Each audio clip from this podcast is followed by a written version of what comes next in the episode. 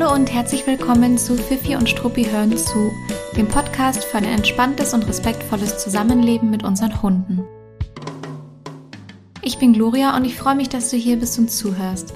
Ich bin seit über acht Jahren in der Verhaltensberatung im Hundetraining tätig und ich bin die Gründerin von Fifi und Struppi, einer Learning-Plattform mit Webinaren rund ums Thema nachhaltiger und gewaltfreie Hundeerziehung. Heute ist es mal wieder soweit. Wir springen in eine Podcast-Sprechstunde und ich beantworte ein paar wirklich schöne Fragen, die ihr mir gestellt habt. Es geht um einen Hund, der eine sehr spezielle Angst entwickelt hat. Äh, dann geht es noch um einen weiteren jungen Hund, der in Begegnungssituationen ein bisschen zu stürmisch ist. Und es geht um das Thema Ressourcenverteidigung. Bei dem Thema Ressourcenverteidigung haben die Hundehalter leider bereits eine sehr, sehr gefährliche Anleitung von einer Hundeschule bekommen. Und warum die so gefährlich ist und warum ich mich daher doppelt und dreifach freue, dass mir diese Frage eingereicht wurde, das besprechen wir jetzt alles. Und ich wünsche dir ganz viel Spaß beim Zuhören. Oh Mann, ich weiß nicht, ob du das kennst, aber ich habe mir fest vorgenommen, heute direkt in der Früh, wenn ich aufstehe und mich fertig gemacht habe und anfangen will zu arbeiten, direkt diese Podcast-Folge aufzunehmen, bevor ich irgendwas anderes mache. Und wie es dann immer so oft ist, kam immer dann noch irgendwie so eine Kleinigkeit dazwischen. Also zuerst noch eine kurze Nachricht, die ich schnell beantworten konnte, eine kurze E-Mail, die noch schnell geschickt werden musste, ein kurzes Telefonat, das ich noch entgegengenommen habe. Und dann stand der Hund auf der Matte und wollte seine Morgenrunde gehen, also eine kurze Morgengassi-Runde noch eingeschoben. Und jetzt setze ich mich gerade vors Mikrofon und merke, dass mein Bauch total laut angefangen hat zu knurren. Also perfekt. Super Voraussetzung. Äh, seht es mir also bitte nach, wenn mein Bauch knurrt oder irgendwelche komischen Geräusche macht, aber ich denke, man wird es nicht auf der Aufnahme hören. Und ich habe ja mal gehört, dass man in einem leicht hungrigen und nüchternen Zustand sehr produktiv ist und sehr gut arbeiten kann.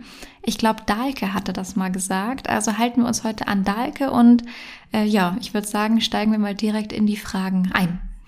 Ich beantworte heute drei Fragen und die sind alle drei für sich recht umfassend. Deswegen werde ich ähm, versuchen, zwar, naja, so detailliert wie möglich zu antworten und es trotzdem ein bisschen zu beschränken. Äh, wenn die Fragensteller da noch Rückfragen haben, ihr habt ja jetzt die entsprechende Handynummer und dann schreibt mir einfach nochmal und dann gucken wir wie wir uns da austauschen können. Die drei Fragen heute sind sehr, sehr toll, sehr unterschiedlich. Es geht um einen Hund, der Angst vor Fliegen entwickelt hat. Es geht um einen Hund, der Ressourcen verteidigt. Und da kann ich jetzt äh, oder habe ich schon vorweggenommen, ähm, dass es leider eine sehr, sehr gefährliche Anleitung von einer Hundeschule gab. Und dann gibt es noch einen Hund, einen jungen Hund, der bei Hundebegegnungen im Freilauf ähm, zuerst in so eine Lauerstellung geht und dann sehr, sehr stürmisch auf die Hunde zurennt.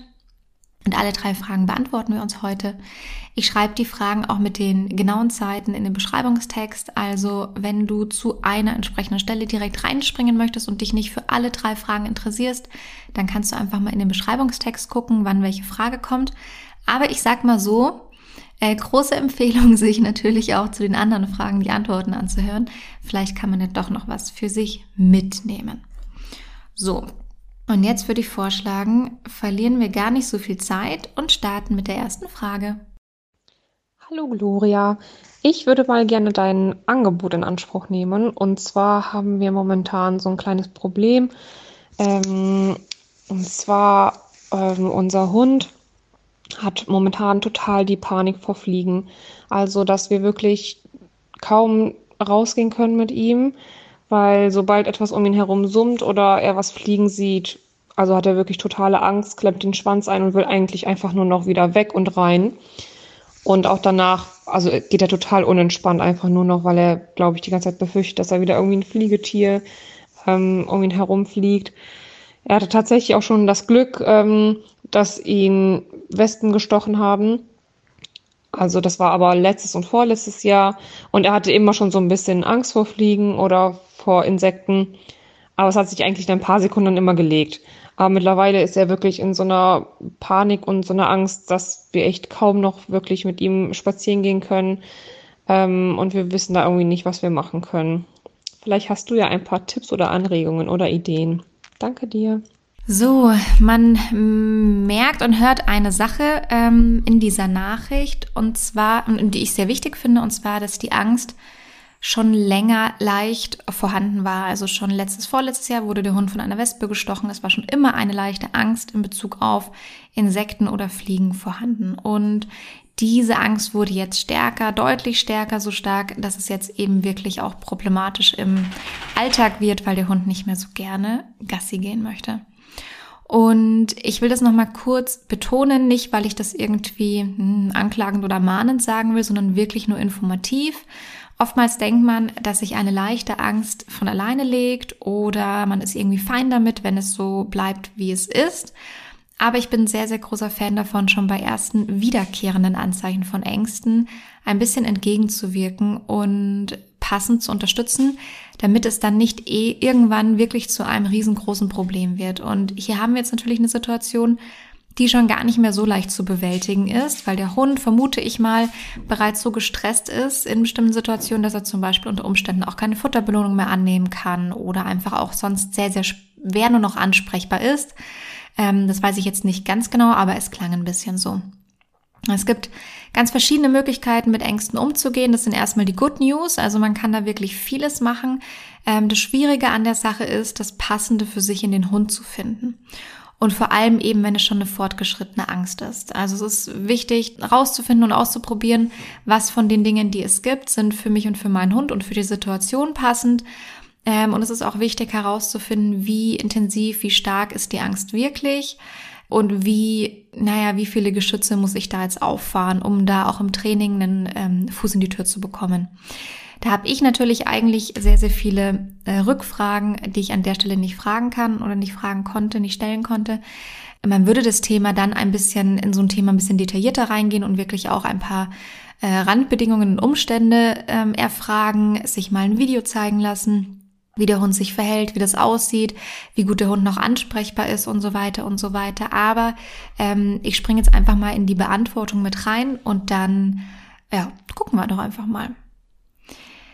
Super ist es immer, ähm, in solchen Situationen eine Situation zu schaffen ähm, und in einem Setting zu starten, in dem es für den Hund noch gut aushaltbar ist, also im Grunde irgendwie ein, sagen wir mal, ein einfaches Setting. Zum Beispiel ein Ort, an welchem sich der Hund sehr sicher fühlt. Vielleicht gibt es einen Garten oder einen Balkon, eine Terrasse, irgendein Ort, wo der Hund sich grundsätzlich sehr sicher fühlt und wohlfühlt. Das ist eine gute Grundvoraussetzung. Oder auch Spazierwege, wo der Hund eben extrem gerne ist, weil er sie sehr positiv verknüpft hat, weil er dort sehr viel Bedürfnisbefriedigung bekommt zum Beispiel. Das könnte auch ein passendes Setting sein. Oder auch ähm, zum Setting gehört auch dazu, eine ähm, Uhrzeit zu wählen und eine Umgebung zu wählen, wo vielleicht ein bisschen weniger Fliegen unterwegs sind. Also der Hund zwar trotzdem mit angstauslösenden Reizen in irgendeiner Art und Weise konfrontiert wird, aber nicht überfordert wird. Ähm, und er sich in einer Umgebung befindet, die für ihn die bestmögliche Umgebung ist. Das ist immer was, womit man gerne in solchen Momenten startet, weil man eben versucht, erstmal den Fuß in die Tür zu bekommen.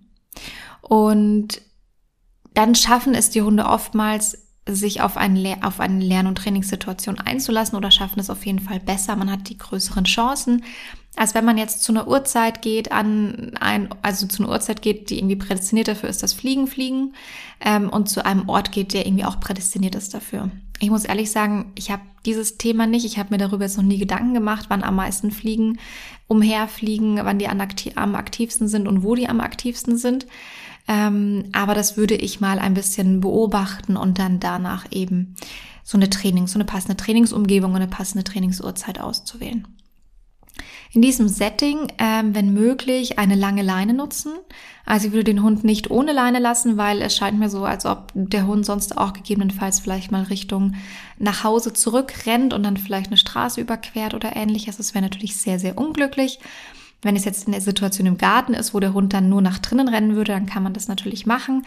Aber wenn man draußen unterwegs ist, würde ich eine Leine wählen, ähm, wo der Hund einen gewissen Raum hat, ähm, also eine gewisse Länge hat, räumliche Freiheit. Die hilft bei Ängsten enorm weil der Hund eben nicht noch einen Druck oder eine Einschränkung über eine kurze Leine bekommt. Also der Hund darf gerne ausweichen, er darf zur Seite springen, er darf auch ein paar Meter fliehen oder ja in, irgendwie in, in der Richtung wegrennen vor der Fliege. Ähm, deshalb würde ich eine Leine wählen, die so, naja, drei bis fünf Meter vielleicht sind. Ähm, würde die Leine nicht zu kurz halten und dem Hund einen gewissen Platz geben. Ähm, natürlich muss man den Hund irgendwann bremsen und stoppen, wenn der ähm, nur noch Schwanz einklemmt und in eine Richtung rennt. Aber dann würde man das eben sehr, sehr sozialverträglich machen und den Hund erstmal auf jeden Fall die Möglichkeit geben, ein bisschen räumlich auszuweichen. Ähm, oftmals hilft es vielen Hunden schon extrem in Bezug auf Unsicherheiten und Ängste. Und dann kann man ausprobieren, ob sich in so einem Setting, wie ich es eben gerade schon beschrieben habe, ähm, ob sich die Fliegen da gegenkonditionieren lassen und womit die sich gegenkonditionieren lassen. Also ob der Hund in solchen Fällen noch auf eine gewisse Form von Belohnung anspricht ähm, und man eben die Fliegen damit für den Hund etwas positiver belegen kann. Und ich würde es einfach mal ausprobieren, indem ich beobachten würde, wann der Hund eine aller, allererste Reaktion zeigt Oftmals ist es schon, wenn die eine Fliege nur hören und nicht, wenn sie die schon sehen. Es kann aber auch sein, dass es für diesen speziellen Hund ähm, angenehmer ist, wenn er die Fliege sieht, aber sie nicht hört. Also es ist sehr unterschiedlich, worauf die Hunde reagieren, ob es das ähm, der auditive Reiz ist oder äh, der visuelle. Und wenn man da merkt, ah, okay, ähm, beim Summen horcht er schon auf, aber erst wenn er die Fliege sieht, wird er richtig panisch, dann könnte man eben schon, sobald der Hund aufhorcht, ähm, im Grunde hier reinspringen und ein äh, Markersignal nutzen, im besten Fall gerne. Das heißt, der Hund zeigt eine aller, allererste Form der Reaktion auf eine Fliege, ein Aufhorchen, ein Schauen, ein Zucken, ein was auch immer dann würde ich sofort das Markersignal geben und dann fliegen. Zum Beispiel Leckerlis in die Wiese neben den Hund oder es folgt eine andere Form der Belohnung. Irgendwas, was für das Setting passend ist, was für den Hund passend ist und was auch für das Erregungslevel von dem Hund passend ist. Das klingt jetzt ein bisschen schwieriger, als ich es meine. Aber da würde ich einfach mal ausprobieren, ja, was ist für deinen Hund wirklich eine tolle Form der Belohnung in solchen Momenten. Äh, man schafft es damit oft, dass die Hunde weiterhin ansprechbar bleiben und in einem Verhalten bleiben, das halt nicht nur durch Angst geprägt ist. Also dass eben noch eine gewisse Form von Interaktion zwischen Mensch und Hund möglich ist. Ich würde einfach mal wirklich ausprobieren, wie man da belohnt und mit was man da belohnt. Fliegen sind oft eher in der Luft unterwegs. Deswegen könnte es sein, dass es sich ähm, anbietet, Richtung Boden zu belohnen, also ähm, Leckerlis, Kekse, was auch immer in, ins Gras zu streuen. Ähm, das kann sein, dass es für den Hund dann eben sehr hilfreich und machbar ist, weil er damit ein bisschen dann na, von der Richtung her schon äh, weg von der Fliege ist und die Fliege sich vielleicht in solchen Situationen dann vielleicht auch sogar schon entfernt hat und der Hund einmal danach nochmal checken und prüfen kann, ist die Fliege irgendwo in der Umgebung. Das kann man auch wieder markern und belohnen ähm, und es dann eben versuchen aufzulösen, sodass der Hund irgendwie von sich aus wieder in ein Erkundungsverhalten reinkommen kann. Also es kann sein, dass eine Fliege mehr als einmal eine Gegenkonditionierung braucht. Also dass eine Situation nicht damit abgeschlossen ist, dass man einmal den Keks gibt, sondern immer, wenn der Hund eben wieder diese Reaktion Richtung Fliege zeigt. Markersignal, ähm, und dann fliegen die Kekse. Das ist ein erster Trainingsschritt. Es gibt in solchen, ähm, bei solchen Trainingsaufbauten immer auch einen zweiten Schritt, einen dritten Schritt, womöglich auch einen vierten Schritt. Aber ich gebe euch jetzt einfach mal den ersten Schritt, mit dem ihr anfangen könnt in solchen Momenten. Man kann auch sogenannte Sicherheitsinseln aufbauen. Ähm, das sind kleine Orte. Meistens liegen die auf der normalen Gassi-Strecke. Einfach, ich würde mal starten mit so ein, zwei, maximal drei Inseln, die um euer Haus herum sind, die ihr im Grunde auf eurer normalen Gassi-Runde so abklappern würdet. Und die baut man für den Hund auf als richtige, wie der Name schon sagt, Sicherheitsinsel. Also dort passieren tolle Dinge, dort passieren entspannende Dinge, dort passieren mitunter auch vielleicht lustige und spielerische Dinge. Dort verknüpft der Hund etwas sehr, sehr Positives. Und dort im besten Fall natürlich auch Orte, wo jetzt nicht irgendwie ähm, Tausende von Fliegen sich tümmeln, also wirklich so kleine Sicherheitsinseln. Klar fliegt da auch mal eine Fliege vorbei, gar keine Frage. Aber ich würde jetzt nicht irgendwie, keine Ahnung, ja, an einem Ort wählen, wo vielleicht, mein Gott, wo fliegen denn viele Fliegen rum? So neben der Eisdiele vielleicht, wenn irgendwie noch äh, so Mülleimer, ja, Mülleimer könnte doch sein, oder? Wo so Essensreste sind. Da würde ich jetzt vielleicht keine Sicherheitsinsel aufbauen. Und die wählt man aus, also die sucht man sich auf der normalen Gassi-Strecke. Wie gesagt, man kann auch erstmal mit einer starten und sich daran tasten und dann wählt man die aus und baut die auf mit Dingen, die für den Hund schön sind und oder entspannend sind. Schnüffel- und Suchspiele könnten das sein. Andere Spiele, die der Hund toll findet. Ich würde, glaube ich, schon ein bisschen darauf achten, das Erregungslevel nicht ins Unermessliche zu treiben, sondern eher vielleicht auch eine sehr entspannte Aktivität zu machen. Es gibt auch Entspannungstechniken, die man dort anwenden kann. Also man baut die wirklich jedes Mal, wenn man da dort dran vorbeigeht, ganz aktiv, ganz, ganz toll auf. Man kann das auch erstmal zu Uhrzeiten machen, wo eben nicht so viele Fliegen unterwegs sind und dann versuchen, diese Inseln auch an frequentierteren Uhrzeiten mal aufzusuchen.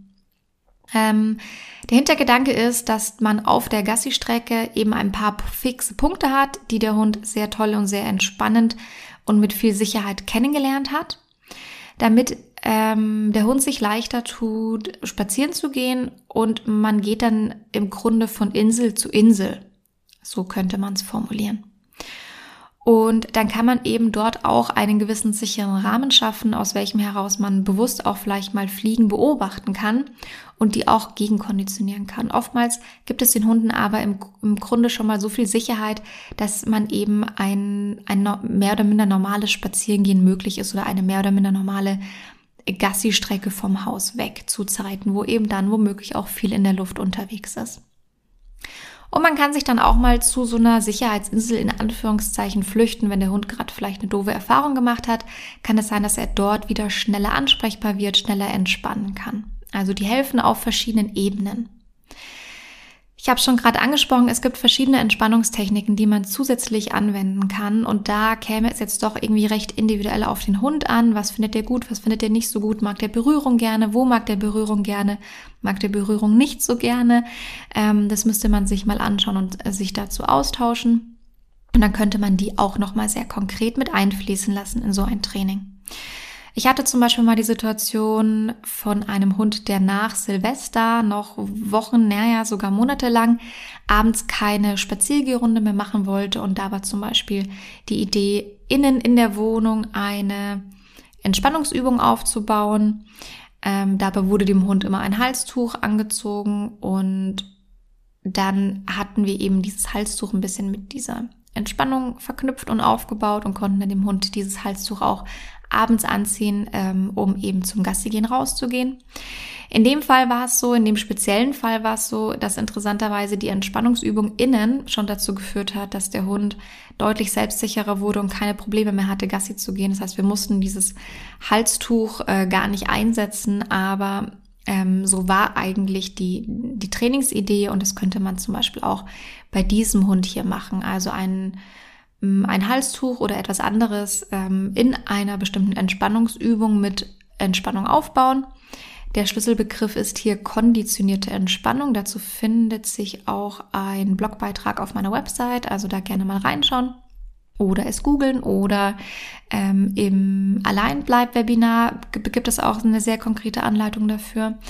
Aber das Stichwort ist konditionierte Entspannung. Das könnte man zum Beispiel eben auch aufbauen und mit einfließen lassen, dem Hund und eine Unterstützung dann mit nach draußen mitnehmen. Aber wie gesagt, es gibt sehr, sehr viele verschiedene Entspannungstechniken und man müsste gucken, was für diesen Hund, für euren Hund und für eure Situation die passende ist wenn diese Themen Sicherheitsinseln aufbauen, sichere Orte schaffen, gerne auch ein bisschen Management betreiben, also die Uhrzeiten und die Spazierorte anpassen, wenn das alles nicht hilft und wirklich gar kein Herankommen an den Hund ist, dann gibt es die Möglichkeit, auch in solchen Fällen mit angstlösenden Medikamenten oder Nahrungsergänzungsmitteln zu unterstützen. Wann macht man sowas? Man macht sowas, wenn das normale Umfeld so überfordernd ist für den Hund und man es nicht abschwächen kann, dass der Hund dauerhaft in seinem Stress gefangen ist und durch diesen dauerhaften Stress man keine Möglichkeit bekommt, ein Training aufzubauen, das dem Hund hilft.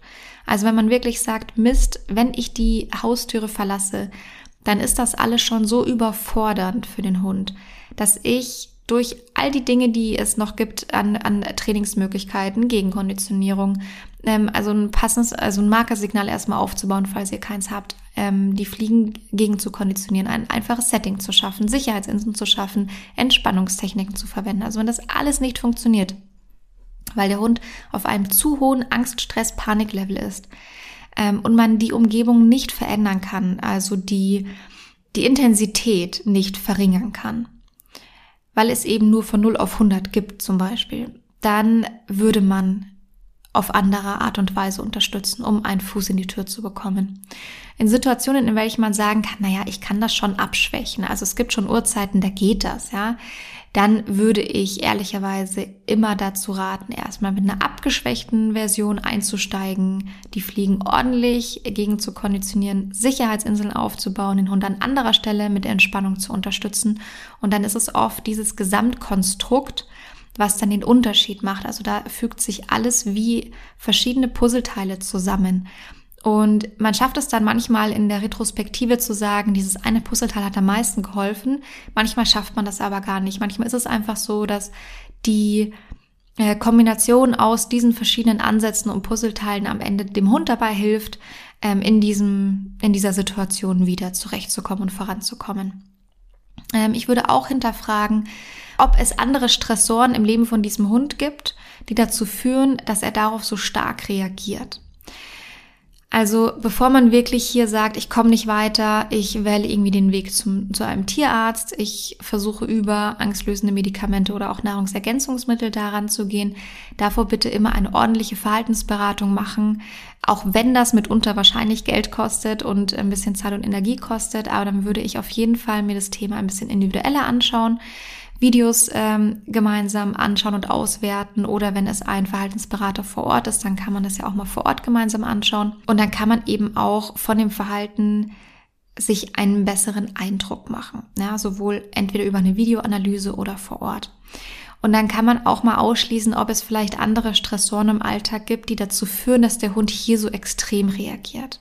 Also das bitte ein bisschen im Hinterkopf behalten. Das ist, was man normalerweise in einer ordentlichen Verhaltensberatung machen würde. Und was man sich auch überlegen kann, ob es eine Form des Managements gibt, die wirklich extrem gut hilft. Also schafft man es vielleicht wirklich über einige Tage oder Wochen, diese Situation aus dem Weg, diesen Situationen aus dem Weg zu gehen, wo der Hund mit einer Fliege konfrontiert ist. Na, Klammer auf, ich glaube nicht, dass man das jetzt schaffen kann, aber vielleicht geht es. Dann ähm, wenn, könnte es zum Beispiel so aussehen, dass man einige Tage oder Wochen nur kurze Pinkelrunden macht, tagsüber im Garten und dann zum Beispiel erst abends die lange Runde spazieren geht. Dann kann man ein bisschen darauf hoffen, dass die Entwicklung vom Hund sich dadurch nachhaltig positiv entwickelt, weil der Hund mal die Möglichkeit hat, auch seine ähm, Stresshormone wieder abzubauen und runterzufahren. Es gibt eben Stresshormone, die nicht nur ganz punktuell wirken in der Situation, sondern sogenannte Langzeitstresshormone, die noch über einige Tage andauern und wirken und den Hund beeinflussen. Deswegen betreibt man schon auch gerne mal Management in solchen Situationen, um auszuprobieren, ob, der, ob es dem Hund hilft, wenn er erstmal ein bisschen runterfahren kann und dann steigt man in so ein Training ein. Ich würde es aber niemals, nie in so einer Situation nur dabei belassen, weil ähm, in der Sprachnachricht ja auch schon ähm, erzählt wurde, dass diese Angst schon seit längerem besteht. Das heißt, all diese Dinge würde ich einfach mal versuchen zu machen, ein passendes Setting finden, das für den, wo es für den Hund noch machbar ist. Die allererste Form der Reaktion ähm, gegenkonditionieren, den Hund so ein bisschen versuchen, in einem Verhalten zu behalten, das nicht nur durch Angst geprägt ist, gerne Sicherheitsinseln aufbauen, gerne auch an anderer Stelle noch über Entspannung unterstützen und Entspannungstechniken unterstützen. Und wenn man wirklich gar nicht vorankommt, müsste man sich anschauen, gibt es andere Stressoren im Alltag, gibt es eine Möglichkeit, noch über Nahrungsergänzungsmittel oder Medikamente zu unterstützen, um da mal den Fuß in die Tür zu bekommen. Es bedeutet nicht, dass man den Hund dauerhaft unter Medikamente stellt. Ich glaube, das ist aber allen klar. Genau, so viel würde ich jetzt erstmal zur ersten Frage sagen, um die erste Frage zu beantworten. Und ich hoffe, ihr konntet was für euch mitnehmen. Ähm, ansonsten an den Info an den Fragesteller gerne nochmal kurz per WhatsApp melden.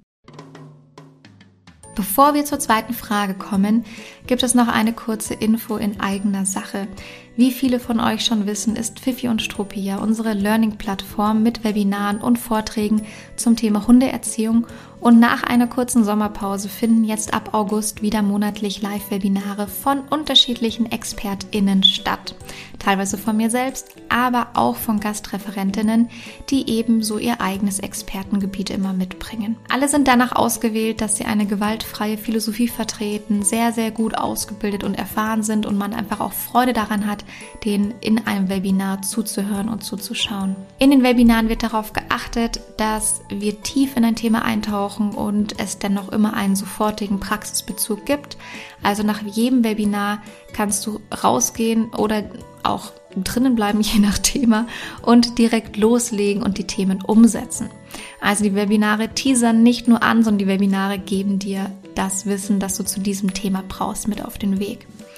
Alle Webinare finden einmalig live statt. Das heißt, du kannst einmal live dabei sein, direkt in Interaktion treten mit der Referentin und dem Referenten, ähm, auch Rückfragen stellen und danach findest du sie aber auch als Webinar on Demand auf der Website in unserer Webinar-Mediathek. Also sie stehen auch alle als Aufzeichnung zur Verfügung. Wenn du zum Live-Termin vielleicht keine Zeit hattest oder jetzt erst im Nachhinein über ein spannendes Webinar stolperst.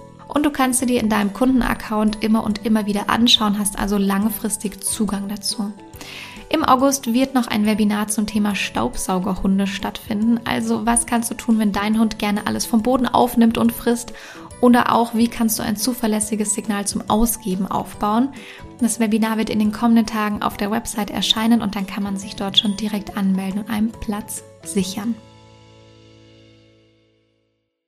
So, und jetzt würde ich vorschlagen, dass wir direkt in unsere zweite Frage reinspringen und wie immer hören wir sie uns erstmal an, bevor es dann an die Beantwortung geht. Hallo, ähm, ich habe eine Hündin, die ist fünf Monate, kommt aus Rumänien, ist jetzt seit vier Wochen bei uns und äh, hat sie schon ganz toll eingelebt. Aber jetzt fängt sie gerade an, wenn sie einen Kauknochen hat oder ein Leckerli, was ein bisschen länger dauert zu kauen, dass sie uns und auch die Kinder anknurrt. Ähm, in der Hundeschule haben die uns gesagt, man soll dann sie am Nacken packen und runterdrücken. Ähm, ja, da bin ich nicht so begeistert von und ähm, ich hätte gern eine Anleitung oder Anregung, wie wir das Knurren wegbekommen können oder was wir machen können, äh, ja, damit sie nicht knurrt oder uns auch vertraut. Ja, sie vertraut uns schon, aber halt bei den ersten Sachen noch nicht so. Wenn sie Futter im Napf hat, ist es nicht so. Da können wir dran vorbeilaufen. Da weiß sie ganz klar, dass es ihr ist. Sie fängt jetzt auch an, die Knochen dann in unseren Sesseln zu vergraben. Das wollen wir natürlich nicht. Was kann ich dann machen, äh, um ihr das dann wegzunehmen? wir probieren es jetzt mit Tauschaktionen, aber sie ist da doch sehr ähm, so drauf, dass sie dann knurrt und auch schon in unsere Richtung schnappt. Also was können wir tun? Wow, ich finde, das ist eine äh, wahnsinnig spannende und wahnsinnig tolle Frage. Ähm, und es ist einfach, das muss ich leider so sagen, und das muss ich einmal einfach sehr undiplomatisch sagen, auch einfach eine wahnsinnig dumme Anleitung, die hier von dieser Hundeschule gegeben wurde. Und ähm, ja, äh, jetzt ist es einmal raus, jetzt ist es einmal raus, aber ich kann es irgendwie auch nicht anders ausdrücken. Es ist nicht nur eine dumme Anleitung, es ist eine absolut grenzwertige und extrem gefährliche Anleitung, die hier gegeben wurde. Ich fasse es nochmal einmal kurz zusammen. Der, die Hündin ist ähm, vier oder fünf Monate alt, ich glaube fünf Monate alt, kommt aus dem Tierschutz, ist seit vier Wochen in der Familie ich habe das WhatsApp-Bild gesehen. Es ist eine bildhübsche, zauberhafte Hündin, die allerdings schon auf dem Bild so wirkt, als ob sie mal ein bisschen größer werden würde. Also das ähm, macht jetzt vielleicht für die Frage keinen Unterschied, aber naja, damit ihr euch vielleicht auch ein Bild machen könnt. Und ja, es macht insofern einen Unterschied, dass man ja doch auch mal das Gefühl hat, Hunde, die sehr groß werden, da müsste man vielleicht auf eine gewisse Art und Weise in der Erziehung schon frühzeitig einwirken. Das ist ja schon was, was immer noch so ein bisschen in den Köpfen steckt. Ähm, deswegen sage ich es einmal dazu. Sie ist wahnsinnig hübsch, ultra süß, bildschön. Ähm, seit vier Wochen in der Familie, man hört raus, dass in der Familie auch Kinder leben. Der Hund fängt an, seine Kauknochen als Ressource zu verteidigen. Das heißt, der Hund knurrt beim äh, Kauen, wahrscheinlich wenn sich jemand zu, zu nah nähert. Ähm, das wurde jetzt nicht im Speziellen dazu gesagt, in welchen Situationen der Hund knurrt, aber ähm, ich würde mal davon ausgehen, dass es damit zu tun hat, dass der Hund eben dann anfängt zu knurren, wenn sich jemand nähert und sie eben ihren Kauknochen hat. In der Hundeschule wurde die Anleitung gegeben, den Hund am Nacken zu packen und zu schütteln ähm, und ihm dann wahrscheinlich den Knochen wegzunehmen. Ich weiß es nicht ganz genau. Das ist etwas, ähm, was auf ganz vielen verschiedenen Ebenen sehr verwerflich und sehr falsch ist. Ähm, und was aber auch erstmal auch ein bisschen amüsant ist zu hören, weil das ist so eine typische Anleitung, die kann man jetzt mit einem Welpen durchführen, ähm, aber viel Spaß ist dann mit dem großen Hund zu machen, wenn der mal eineinhalb Jahre alt ist. Ähm, dann pack mal den großen Hund und schüttel den mal am Nacken, wenn der seinen Knochen verteidigen möchte. Also das sind, äh, ich muss darüber ein bisschen schmunzeln, obwohl es überhaupt nicht zum Lachen ist, aber Anleitungen, die bei einem kleinen Hund gehen, weil man körperlich, ähm, weil man körperlich ähm, wie, wie sagt man, mächtiger ist als der Hund, sich körperlich durchsetzen kann, so, die sind mitunter schon, da, da dürft ihr bitte immer drüber stolpern. Also eine Anleitung, die bei einem Welpen geht oder auch bei einem kleinen Hund geht, weil man körperlich stärker ist und überlegen ist, das ist das Wort, das ich gesucht habe, und irgendwann in einem Erwachsenenalter bei einem großen Hund nicht mehr so einfach funktionieren würde, da darf man immer gerne schon drüber stolpern, weil es bedeutet, dass wir jetzt einen Trainingsaufbau hätten, wo wir uns eben einfach nur unserer äh, Kraft bedienen würden ähm, und unserer Überlegenheit bedienen würden. Ähm, also es immer aversiv ist in solchen Momenten. So. Warum ist es in dem Fall so gefährlich? Ähm, es ist ein sehr normales Verhalten, dass ein Hund auch mal knurrt, wenn er eine gewisse Ressource hat, die für ihn sehr wertvoll ist und sich jemand nähert. Es ist trotzdem nichts, was man um Gottes Willen einfach so laufen lassen sollte. Das sollte man auf jeden Fall ähm, jetzt schon im ganz positiven Sinne entgegenwirken und das einfach beobachten, im Auge behalten, wie sich das entwickelt. Also es ist super, dass ihr das Thema angehen wollt, aber ähm, es ist ein sehr äh, normales hündisches Thema und da seid ihr auf gar keinen Fall die einzigen, vor, all, vor allem bei Hunden, die aus dem Tierschutz kommen und die erst seit ein paar Wochen irgendwo angekommen sind. Das heißt, wir befinden uns auch immer noch in der Situation, in der der Tierschutzhund ähm, ein sehr, sehr volatiles Verhalten zeigt. Nach vier Wochen ist noch kein Hund angekommen. Egal wie jung der ist, egal wie schnell der vertraut. Das heißt, wir befinden uns immer noch in einer Eingewöhnungsphase, wir befinden uns immer noch in einer Anfangsphase und wir befinden uns immer noch in einer Phase, in der Tierschutzhunde sehr volatile, das, das Verhalten einfach noch sehr volatil ist und auch die, die Vertrauensbeziehung und das Verhältnis zu den neuen Menschen, zu der neuen Familie sehr volatil ist. Also es ist nicht ungewöhnlich, trotzdem super, dass ihr jetzt da auf jeden Fall schon gegenwirken wollt. Ähm, sehr, sehr ungünstig, jetzt mit einem jungen, kleinen Hund da irgendwie mit Nackenfell packen und schütteln anzukommen. Im Grunde ist es so, dass das, was es für den Hund so natürlich macht, das Verhalten, ist, dass Hunde einfach mitunter hin und wieder mal sagen, genauso wie auch wir Menschen, ähm, das ist jetzt meine Ressource, die ist für mich sehr wichtig ähm, und bitte halte ich von der fern, weil ich möchte die jetzt in Ruhe genießen. Das ist jetzt meins. Das ist etwas, erstmal sehr Natürliches. Wenn wir dem Hund jetzt diese Ressource wegnehmen, indem wir ihm am Nacken packen und schütteln, ähm, da könnt ihr euer Vertrauensverhältnis erstens schon mal wieder einfach auf Null zurücksetzen. Das ist etwas, was natürlich ex ein, ein extremer Vertrauensbruch ist. Äh, Nackenschütteln ist etwas, was im Grunde in der, in der Jagdsequenz am Ende beim Töten passiert. Ähm, also das ist ähm, ungefähr das Level das Level, auf dem wir hier einsteigen. Ähm, das heißt, es ist ganz, ganz stark bedrohlich für den Hund. Ähm, ganz, ganz, ein ganz, ganz starker Vertrauensbruch und bedeutet auch, dass der Hund diese Ressource noch stärker negativ verknüpfen wird. Also wird das ganze Thema Essen und fressbare Ressourcen ganz, noch, noch, noch mal viel stärker mit Anspannung und negativ verknüpfen, als er es jetzt womöglich eh schon tut. Das heißt, der Hund zeigt jetzt vielleicht schon leicht misstrauische Züge. Er braucht vielleicht viel Distanz, um in Ruhe seinen, seinen Knochen fressen zu können. Wenn wir da jetzt einmal draufhauen, ähm, abgekürzt formuliert, dann ist es so, dass es für den Hund eine noch viel unangenehmere Verknüpfung und noch viel unangenehmere Situation werden wird. Im Grunde schaffen wir damit meistens, dass wir den Hund und sein Verhalten stark hemmen. Das heißt, der Hund wird erstmal extrem beeindruckt sein. Wahrscheinlich, würde ich mal annehmen, wenn ihr das so machen würdet. Das heißt, ähm, stellt euch mal vor, ähm, eure Kinder gehen an dem Hund vorbei, der knurrt, ihr packt in den Nacken, schüttelt, der Hund hemmt sein Verhalten, hört auf zu knurren und ihr macht das ein paar Mal, der Hund hört damit auf, dann ist es aber so, dass in ihm trotzdem dieses Problem noch schlummert, die Kinder trotzdem an ihm vorbeigehen und auch die Kinder vorbeigegangen sind, womöglich, als ihr diese ähm, Sanktion angewendet habe. Das heißt, es kann auch sein, dass der Hund dieses im Nacken, schacken, im Nacken packen und schütteln mit den Kindern zusätzlich verknüpft. Das sind diese Hunde, die irgendwann mal in Anführungszeichen ohne Vorwarnung plötzlich nach vorne schießen und Kinder beißen. Das sind genau diese Hunde, wo solche Trainingsaufbauten äh, umgesetzt wurden. Deswegen finde ich so unterirdisch und deswegen finde ich so gefährlich und es ist einfach auf ganz vielen verschiedenen Ebenen wirklich verwerflich, weil es einfach auch bedeutet, dass derjenige Tippgeber es einfach auch nicht besser weiß. So, sorry to say.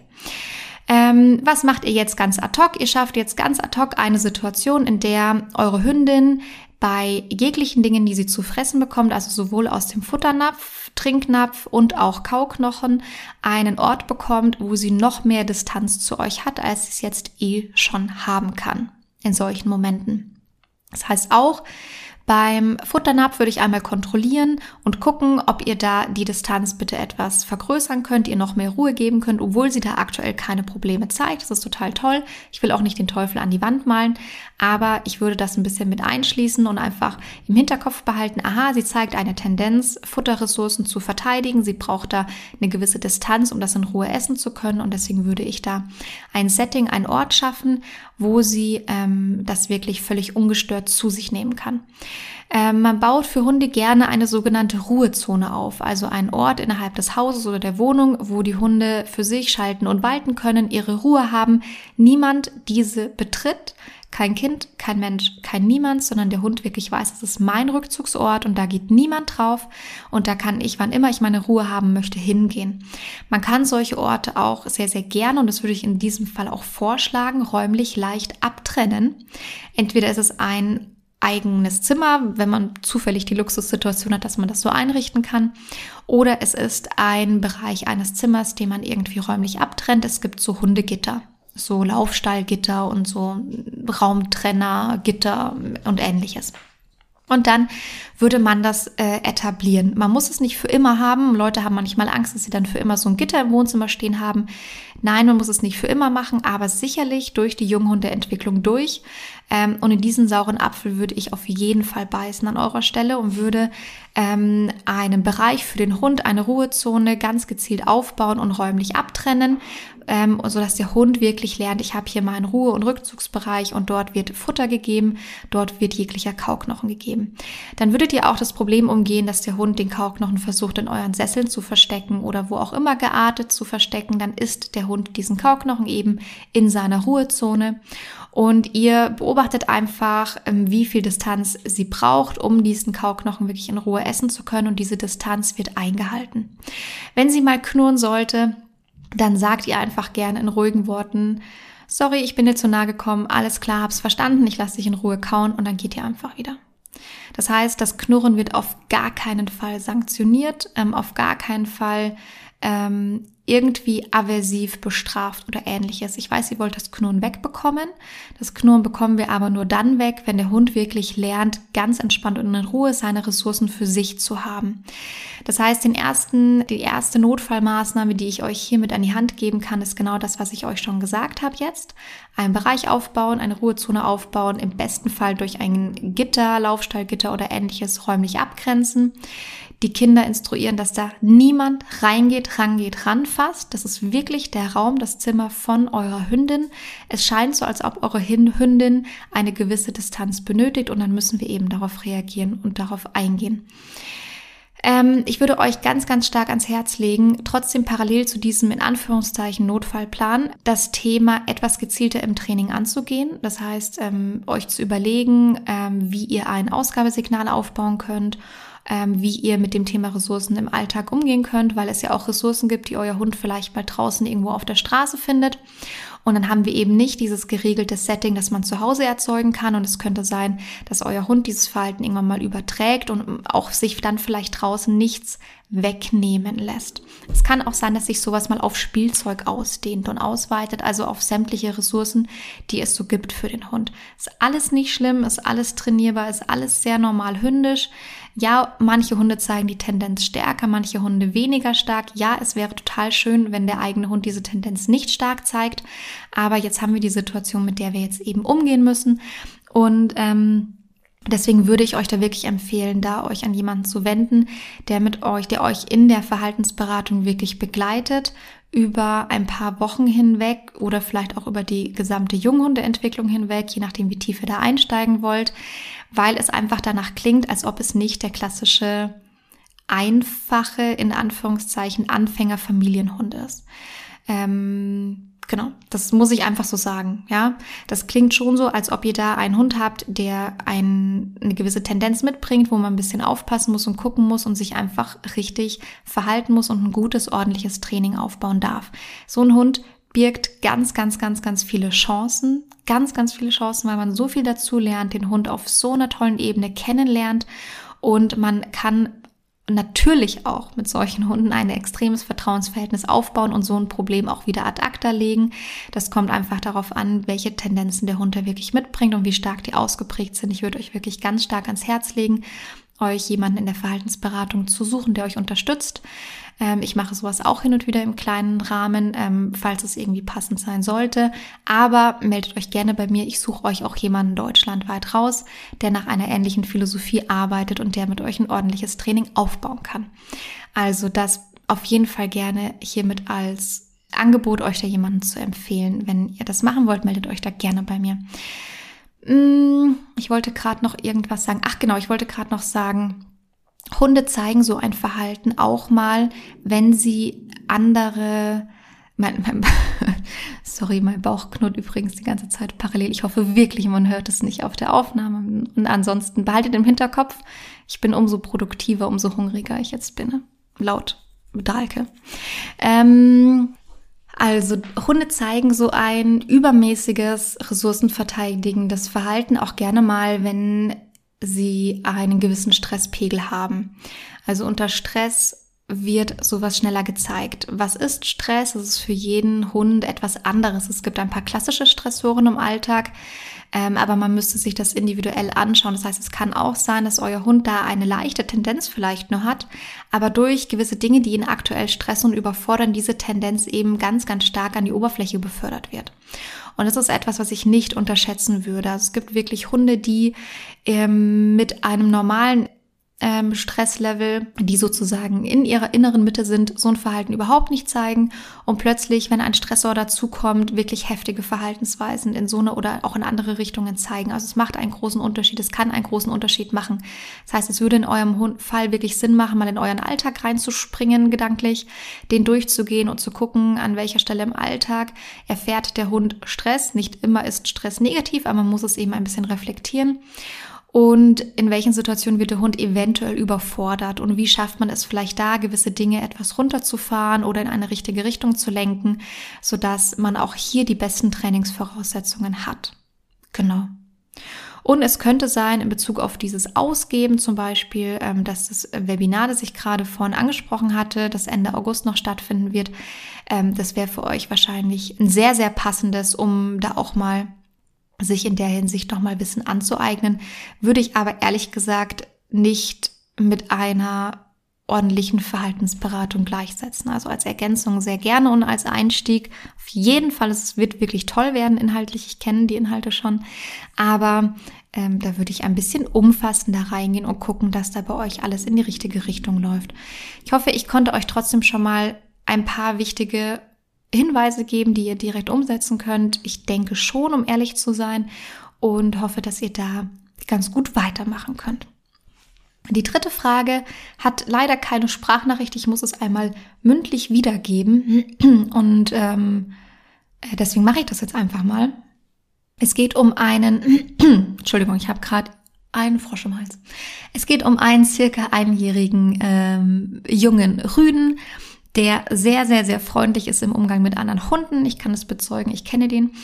Und der legt sich aber gerne, wurde mir jetzt berichtet, mm, in Begegnungssituationen im Freilauf, äh, bei vor allem frontalen Begegnungen legt er sich auf den Boden, ins Platz, wartet ab, bis der Hund näher kommt und springt dann ab einem gewissen Punkt auf und rennt dann auf den Hund zu ähm, und ähm, hat dann, es kommt dann eben etwas stürmisch zu diesem Nahkontakt. Und ich wurde gefragt, ob das in Ordnung so ist, was man machen kann und wie man damit umgehen kann.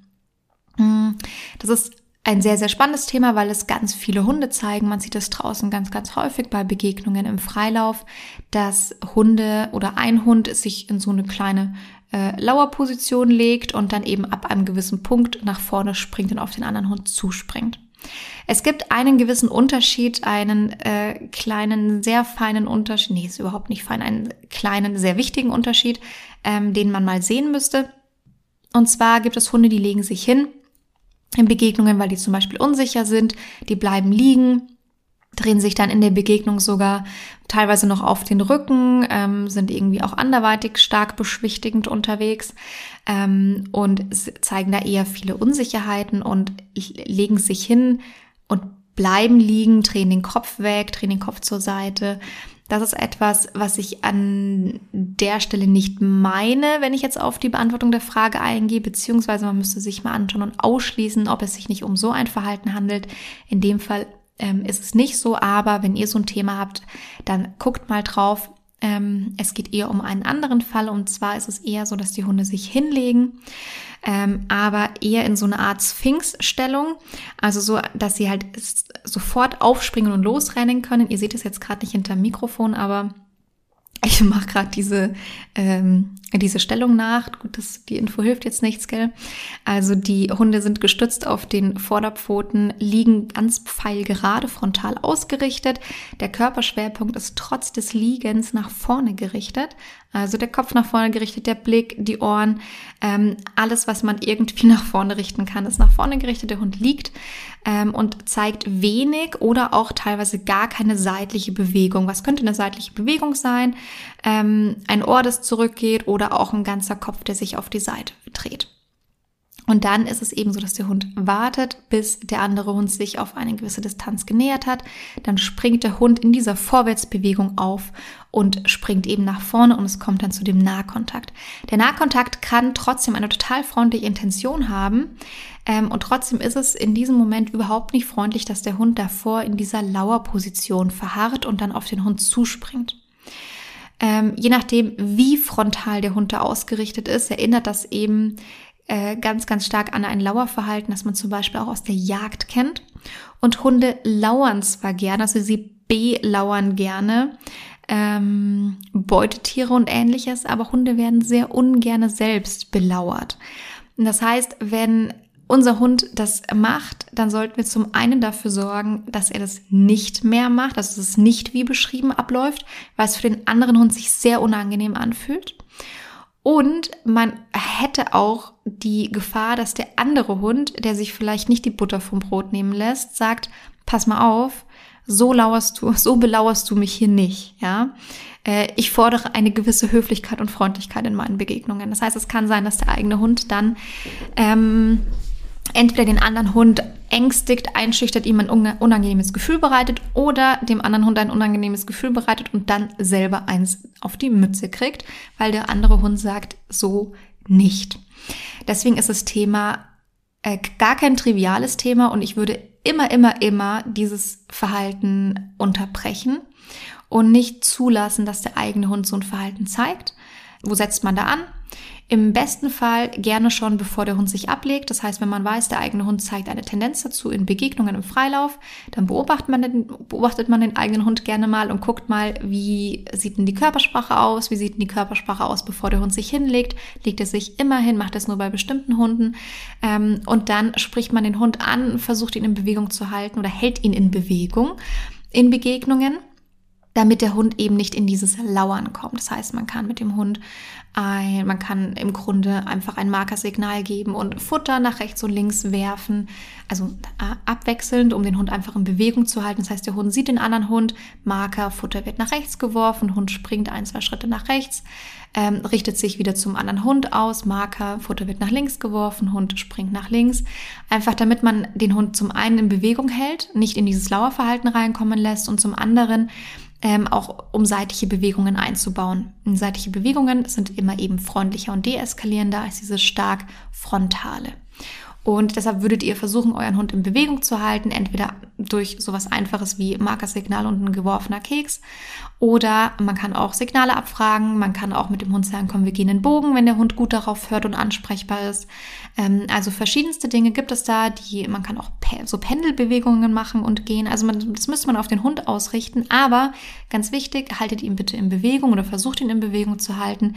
Baut seitliche Bewegungen ein, bis die Begegnung bis es dann zum Nahkontakt kommt. Also ihr müsst gar nicht ausschließen, dass es zum Nahkontakt kommt, aber ihr löst dieses ähm, frontale, lauernde davor auf und dann darf der Hund gerne auch freundlich hinspringen und kontakten ähm, auf die letzten Meter oder was heißt hinspringen, sich halt annähern ähm, im besten Fall sehr höflich und freundlich, aber ähm, dann ist eben dieses äh, Lauern weg. Wenn der Hund sich hinlegt, dann würde man versuchen, ihn tatsächlich abzurufen, ähm, vom Boden wegzubringen und das meine ich nicht körperlich, also wir greifen nicht hin und reißen ihn hoch, um Gottes Willen, sondern man kann einfach den Hund mal ansprechen, man kann ihn abrufen, man kann fragen, ob er einen Sitz machen kann, all solche Dinge. Wenn der Hund überhaupt nicht mehr ansprechbar und abrufbar ist und sich auch nicht mehr aus dem Platz wegbewegen lässt, was mitunter passieren kann, dann würde ich zu dem eigenen Hund hingehen, Karabiner dran machen nach Ankündigung, also ihn anleinen und ihn an der Leine sichern, sodass wir eben unterbinden, dass der Hund dann einfach nach vorne springen und den anderen Hund eben äh, auf den anderen Hund eben zuspringen kann. Das heißt, dann sichert man den Hund und bleibt einfach bei ihm.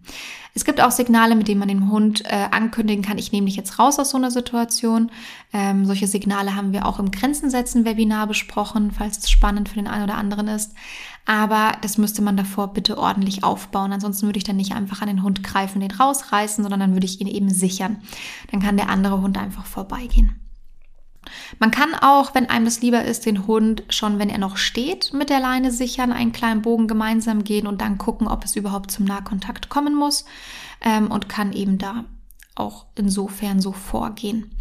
Ähm, genau, das heißt, was versucht man zu beachten? Den Hund gar nicht erst hinlegen lassen im besten Fall ähm, oder ihn eben wieder hochbekommen im, im freundlichsten Fall. Ähm, man würde ihn nicht einfach launen auf den Hund zuspringen lassen, man würde die Situation nicht einfach laufen lassen, man würde seitliche Bewegungen versuchen einzubauen und würde trotzdem durch all die Maßnahmen, die man hier anwendet, bitte, bitte, bitte versuchen, nicht noch mehr Anspannung irgendwie reinzukriegen. Das heißt, es geht nicht darum, den Hund hochzureißen, für irgendwas zu schimpfen, für irgendwas zu maßregeln.